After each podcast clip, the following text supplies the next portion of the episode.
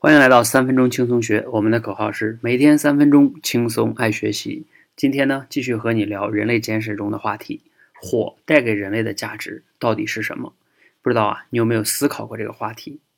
可能呢，有些朋友会想到啊，那火呢，它确实是一个武器呀，它可以做成火把去对付那些狼啊、狮子啊这些野兽。有的朋友呢，可能还会想到啊，火给我们人类带来照明，对吧？我们可以照亮。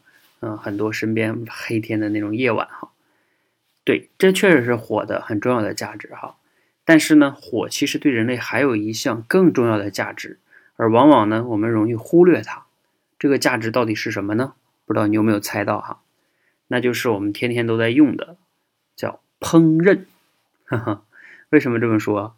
其实啊，地球上有现在有六十多亿人口哈，我们之所以能有这么多的人，能养活这么多的人。甚至都可以说，就是因为有火可以用来烹饪。你可以想哈，在采集打猎的时代，我们都吃些什么呀？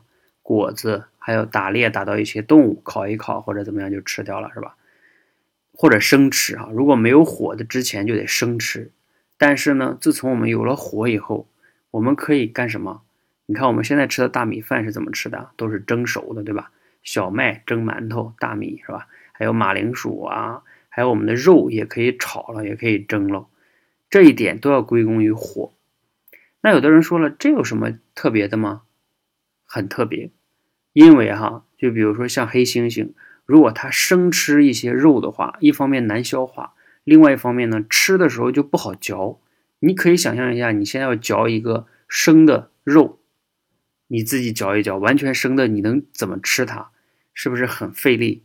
但是你你把肉给它蒸蒸熟了之后吃，是不是很容易？这个有有生物学家去统计哈，就是黑猩猩吃一个生肉的话，大概每天要花五个小时才能把这些肉给它嚼烂吃掉，而人类呢吃同样的肉，一个小时就可以吃完，是不是效率很高啊？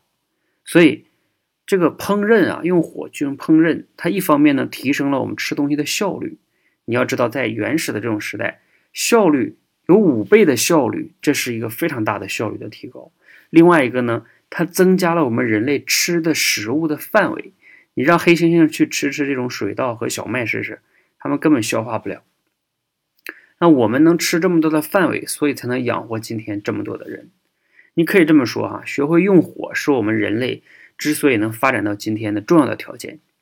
而且火还很特殊，就是它不分男女老少，都可以使用火。这是一个既听话又有无穷力量的工具，但你有没有想过啊？其他的动物基本都不会用火，为什么只有人类会用呢？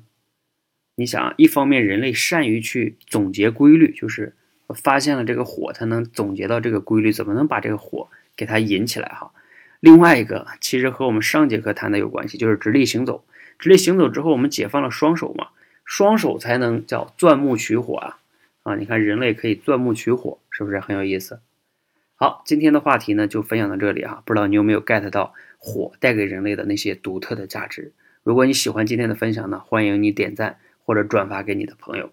如果你想学习更多历史有趣的知识呢，欢迎你去读《人类简史》这本书。谢谢大家，谢谢。